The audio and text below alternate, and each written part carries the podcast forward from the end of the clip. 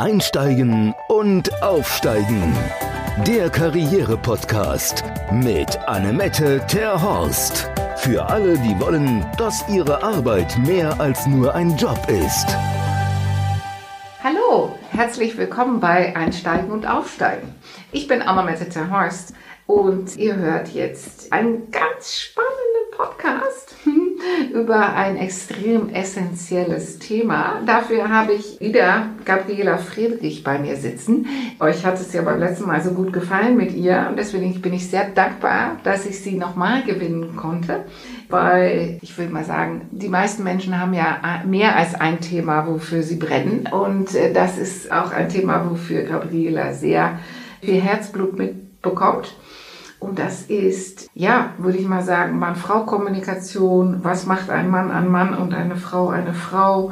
Und äh, wie sieht's denn überhaupt aus mit den Rollen der Geschlechter? Habe ich das so richtig gesagt, Gabriela? Oder wie meinst du? Ja, ich würde es gerne sogar noch ein bisschen weiter drehen. Geschlechtliche Identität ist ja gerade gesellschaftlich ein großes Thema, aber auch das Miteinander der Geschlechter. Wir haben im Moment ein Verhältnis der Geschlechter, was äh, extrem angespannt ist. Wir hatten in den letzten Jahren die MeToo-Debatte. Wir sprechen jetzt von Old White Men. Wir haben eine Frauenquote. Das heißt, wir haben schon mal eine, ein Klima in der Gesellschaft, was verhältnismäßig männerfeindlich ist. Mhm. Das tut dem Miteinander der Geschlechter nicht gut. Mhm. Wir wollen alle Frieden auf der Welt, aber wir schaffen es noch nicht mal, uns um Harmonie zwischen den Geschlechtern zu bemühen, sondern hetzen dann Frauen und Männer gegeneinander auf. Das aber wenn wir jetzt mal ein bisschen Thema. zurückgehen in der Historie, war es nicht früher äh, in den 50ern oder sowas genau umge umgekehrt? Das war eine sehr kurze Phase, in der es mal ein Problem gab.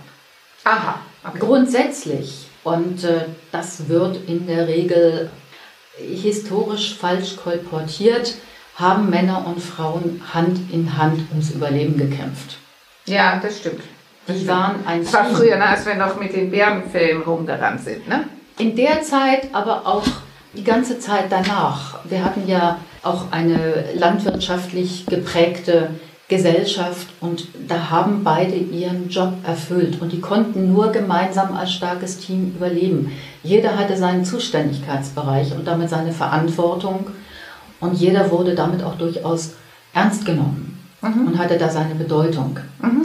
Und das ging im Grunde über einen sehr, sehr langen Zeitraum. Wir fokussieren uns im Moment, wenn es um das schwierige Verhältnis von Frauen und Männern geht, einmal auf das Thema Unterdrückung der Frau durch die Kirche und den Zeitraum 50er Jahre. Aber diese beiden Aspekte sind nicht repräsentativ für das Verhältnis der Geschlechter über den gesamten geschichtlichen Zeitraum. Mhm. Aber wir leben ja jetzt gerade in dieser Phase. Und wir leben gerade in einer Phase, in der Frauen in unserer Gesellschaft sehr frei sind und sehr anerkannt sind. Von daher frage ich mich, warum wir dann immer wieder in einer sehr überschaubaren alten Suppe rumrühren müssen, statt jetzt dafür zu sorgen, dass es wieder besser wird, partnerschaftlicher wird, mehr auf Teamarbeit hinausläuft, denn Männer und Frauen sind letztendlich komplementär. Mhm. Und je mehr sie das wertschätzen, desto erfolgreicher sind sie miteinander. Okay, ja, äh, soweit der Chor. Jetzt ist es aber so, dass die beiden Geschlechter sich immer mehr vermischen. Wenn ich dich richtig verstehe, würdest du eher dafür Plädoyer, ein Plädoyer halten, dass die Männer wieder männlicher werden und die Frauen wieder weiblicher werden. Oder sehe ich das falsch? Wir haben gerade gesellschaftliche Thesen, die diskutiert werden. Da geht es um Gleichheit. Männer und Frauen sind nicht gleich. Nee, wir sind, sind gleich. Wir sind aber gleichwertig. Genau. Das ist aber ein riesengroßer Unterschied. Ja. Aber solange behauptet wird, man könnte sich frei entscheiden, ob man Mann oder Frau ist und das Geschlecht sei ein soziales Konstrukt, bekommen wir da ein riesengroßes Problem. Wir haben ohnehin schon die Schwierigkeit, dass Männer und Frauen durch gesellschaftliche Einflüsse rausgerutscht sind aus ihrer eigenen geschlechtlichen Essenz. Mhm. Es gibt ein ganz interessantes Buch, was den Menschen hilft, wieder ein bisschen Zugang zu ihrer geschlechtlichen Essenz, die ja etwas sehr Individuelles ist, zu finden. Und zwar das Buch von David Dada, Intimate Communion, Awakening Your Sexual Essence. Darin hat er einen kleinen, sehr unkomplizierten Test formuliert, in dem Menschen herausfinden können, wie stark der Anteil ihrer femininen Essenz, ihrer maskulinen Essenz oder ihrer neutralen Essenz ist. Mhm. Wie gesagt, das ist sehr individuell. Ja. Eine Frau muss nicht zwingend eine 100% feminine Essenz haben. Nein. Auch ein Mann muss nicht 100% eine maskuline Essenz haben. Das wäre ja, glaube ich, auch sowieso eher die Seltenheit, oder? Aber sehr viele haben denn doch eine überwiegend maskuline mhm. oder überwiegend feminine Essenz und es ist sehr hilfreich, für sich persönlich mal herauszufinden, wie die eigene Essenz eigentlich ist, weil uns das hilft, mehr im Einklang mit unserer Essenz zu leben und damit auch erfüllter und zufriedener und glücklicher wegzukommen von dieser Außenorientierung und den Stimmen, die uns sagen, wie wir leben sollen. Mhm. Mhm. Mhm. Ja, ja, ja, auf jeden Fall. Das würde Sinn machen. Mhm. Mhm. Nun haben wir eine Gesellschaft, eine Berufswelt, in der sehr häufig männliche Spielregeln gelten. Ja. Und in dieser Berufswelt versuchen Frauen zu bestehen. Mhm. Und das bedeutet dann für viele Frauen, dass sie sich vermännlichen. Mhm. Dass sie dann auch männlich kommunizieren, dass sie männlich agieren. Mhm. Damit entfernen sie sich sehr von dieser eigenen weiblichen Essenz. Und es passieren zwei Dinge. Das eine ist, es stehen sich energetisch im Business plötzlich zwei Männer gegenüber. Ja. Das ist komisch. Das ist auch komisch für die Männer. Ja, auf jeden Fall. Und das andere ist, dass wenn die Frau dann nachher nach Hause kommt, in eine Partnerschaft mit einem Mann, sich da auch wieder zwei Männer gegenüberstehen. Mhm. Das ist auch keine Voraussetzung für eine intensive, lebendige, leidenschaftliche Partnerschaft. Nein, stimmt. Deswegen ist es hilfreich, sich eben auch der eigenen weiblichen Bedürfnisse bewusst zu werden. Mhm. Oder umgekehrt für den Mann der männlichen Bedürfnisse, wenn er durch Erziehung sehr hineingerutscht ist in eher weibliche Muster. Aber wenn wir jetzt zurückgehen zu dieser Business-Geschichte, ne? Wenn's da, haben wir gerade gesagt, zu Hause und im Business stehen sich jeweils, obwohl es jeweils Mann-Frau sind, trotzdem von dem Rollenverständnis zwei Männer gegenüber. Energetisch, nicht von der Rolle, sondern äh, energetisch. Energetisch, energetisch, Entschuldigung. Wenn jetzt die Energien wieder zurückgehen eher in den, in dem mehr weiblichen und mehr männlichen Part, sprich von der Energie her, dass sich nicht man, dass sich nicht zwei Männer gegenüberstehen, sondern Männeranteile und Frauenanteile sich gegenüberstehen oder zusammen sind, dann ist aber das dazugehörige derzeitige Rollenverständnis in der Regel so, dass die Frau dann im Business nicht so wahrgenommen wird, wie sie eventuell wahrgenommen werden will oder müsste, um die Karriere zu machen, die sie sich vor Augen geführt hat. Im Gegenteil. Oh. Ich coache sehr viele Frauen, die in ihrer Essenz sehr feminin sind. Ja. Und denen ich dann auch zeige, wie sie das im Business leben können.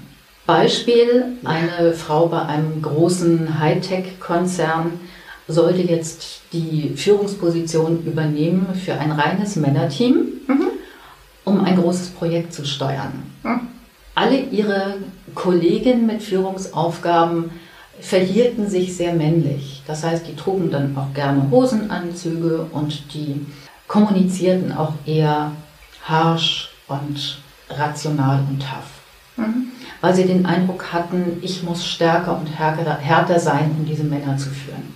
Diese Frau war jetzt in ihrer Essenz wirklich sehr weiblich und wollte das gerne leben. Das heißt, die ist dann auch im Kleid dahingegangen und die hat auch ihren Charme und ihre Freundlichkeit und ihren Humor eingesetzt bei aller Kompetenz. Und das Ergebnis war, dass sie das erfolgreichste Team von allen geführt hat. Mhm. Die Männer haben sie sehr respektiert und die Männer haben mit großer Begeisterung für sie gearbeitet, weil das Arbeitsklima gut war. Das ist wichtig, dass Frauen sich auch ihrer femininen Stärken bewusst werden, dass sie die auch im Business einsetzen. Frauen können Männer wunderbar steuern, auch über ihre weiblichen Qualitäten. Und Männer verhalten sich dann auch kooperativer, als wenn ihnen eben energetisch ein Mann gegenübersteht, also eine Frau mit einem Männerverhalten. Das mhm, ist immer so ein mhm. Bruch. Ja, aber dann ist ja eher ein Wettbewerb äh, im Vordergrund, Genau. ne? Mhm. Okay, aber meinst du dann, äh, dass das ist, ihr hast ja jetzt das Beispiel genannt von einer Frau, die in diese, schon in diese verantwortungsvolle Position war. Meinst du dann, man kann auch die Karriere machen oder die Karriereleiter hochgehen, indem man trotzdem diese weibliche Anteile im Vordergrund stellt? Selbstverständlich. Weiblich zu sein heißt ja durchaus intelligent zu sein. Man kann ja auch sachlich sein, aber wenn man sachlich, fachlich gut und anspruchsvoll kommuniziert und das mit Charme tut und das mit Freundlichkeit tut, dann öffnet das Türen. Ja, stimme ich zu. Aber wenn man jetzt guckt, wenn, wenn, wenn äh, Männer über Frauen sprechen in der Businesswelt, kommen oft Sachen wie zickig oder emotional oder äh, ja, im Vergleich weniger sachlich und so weiter. Ich habe immer das Gefühl, wenn ich das, diese Geschichten höre, dass das nicht hilfreich ist, um Karriere zu machen. Das hat nichts zu tun mit dem Geschlecht. Oh. Das hat etwas zu tun mit dem Selbstbewusstsein oder mit Selbstzweifeln. Okay. Das heißt, wenn eine Frau selbst unsicher ist, aber auch wenn ein Mann selbst unsicher ist, wird er wahrscheinlich emotional getriggerter reagieren oder aggressiver. Wenn diese Person souverän ist, in ihrer Stärke ist, dann kann sie freundlich und sachlich agieren und dann wird sie auch ihren Weg gehen. Es ist wichtig, Frauen ein starkes Selbstwertgefühl auf diesem Weg mitzugeben. Okay, aber die, die, das, das Geschlechterverständnis fängt ja schon ganz, ganz, ganz früh an. Und das ist ja, wird ja geprägt auch von dem Umfeld und Erziehung und alles, ne? Oder täusche ich mich da?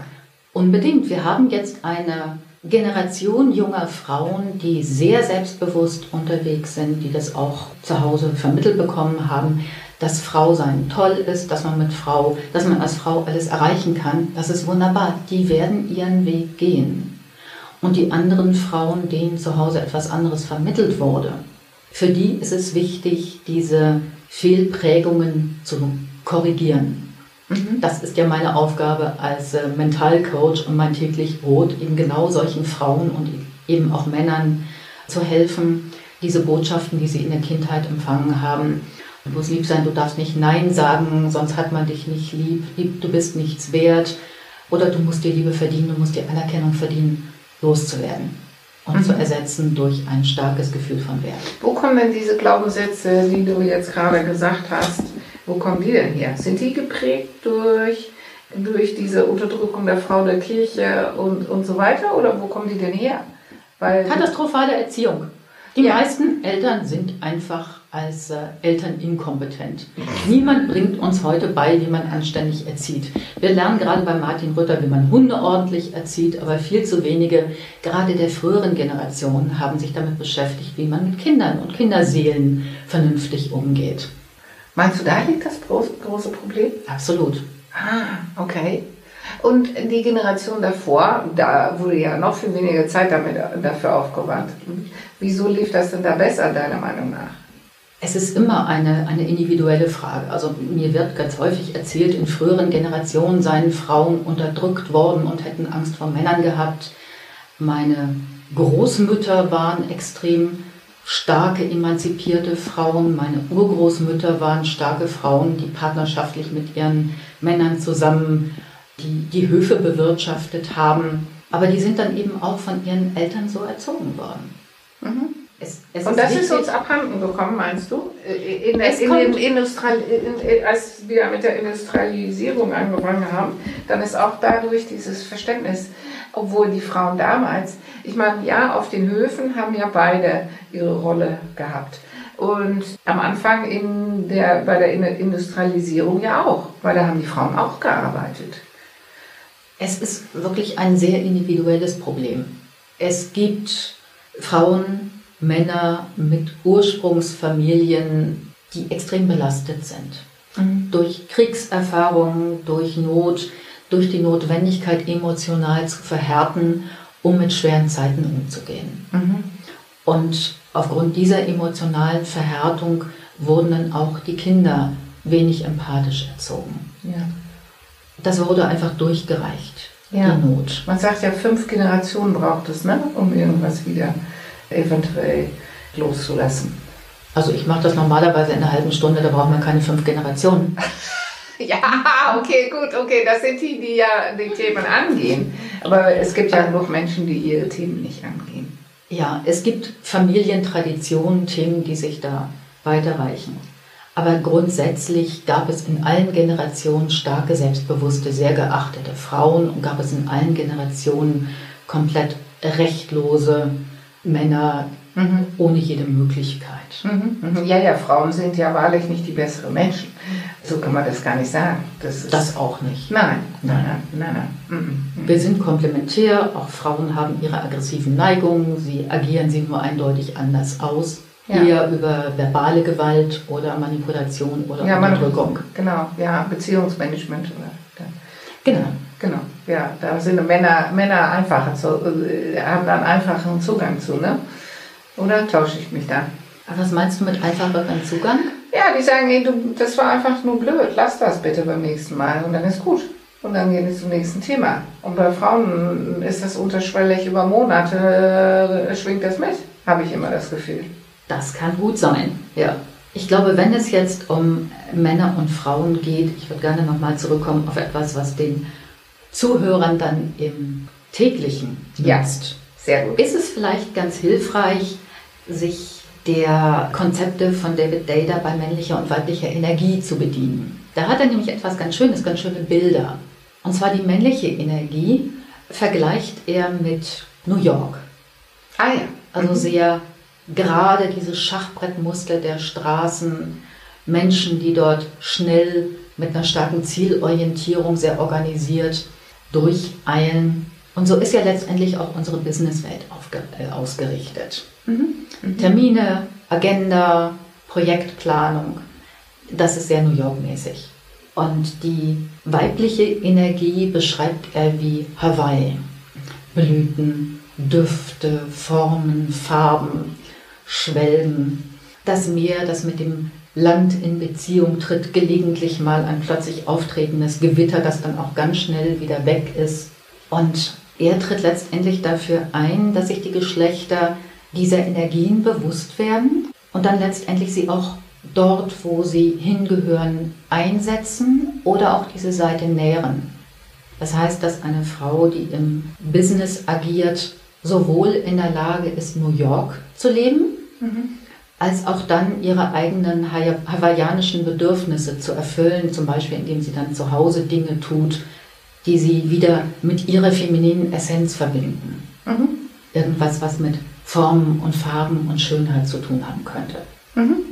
Und dass umgekehrt Männer dann eben auch, wenn sie im Business vielleicht sehr kooperativ sein müssen, sehr empathisch sein müssen, wieder Dinge tun, die sie auch mit den maskulinen, zielorientierten Aspekten ihres Seins in Verbindung bringen, sodass sie rund werden.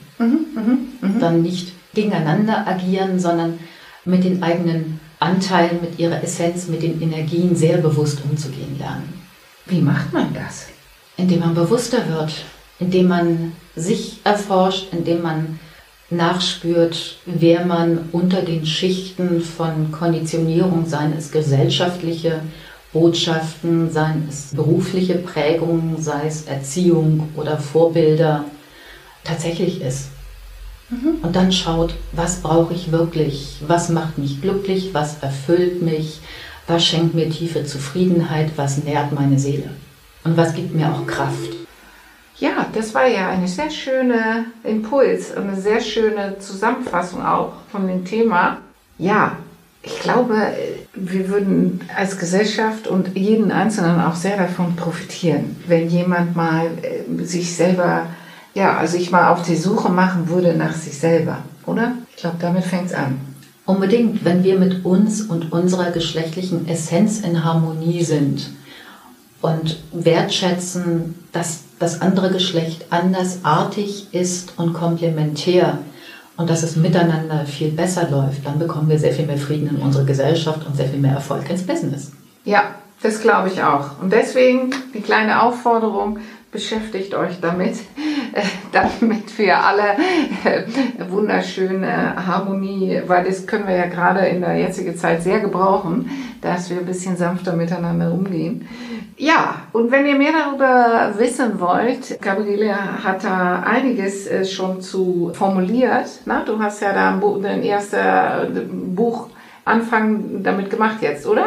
Ich habe ein Buch über das Thema Partnerschaft geschrieben, was sich auch wunderbar auf das Business übertragen lässt. Das Buch heißt Ändere nicht deinen Partner, ändere dich selbst. Aber ich würde gerne deinen Zuhörern noch zwei Bücher ans Herz legen. Einmal von Raphael M. Bonelli, einem Wiener Psychiater. Frauen brauchen Männer und umgekehrt. Und von Jennifer Granger, das ist eine Australierin, die unterdrückte Weiblichkeit, wie Frauen darunter leiden, Männerrollen spielen zu müssen. Das ist ganz inspirierende Lektüre. Ja, toll.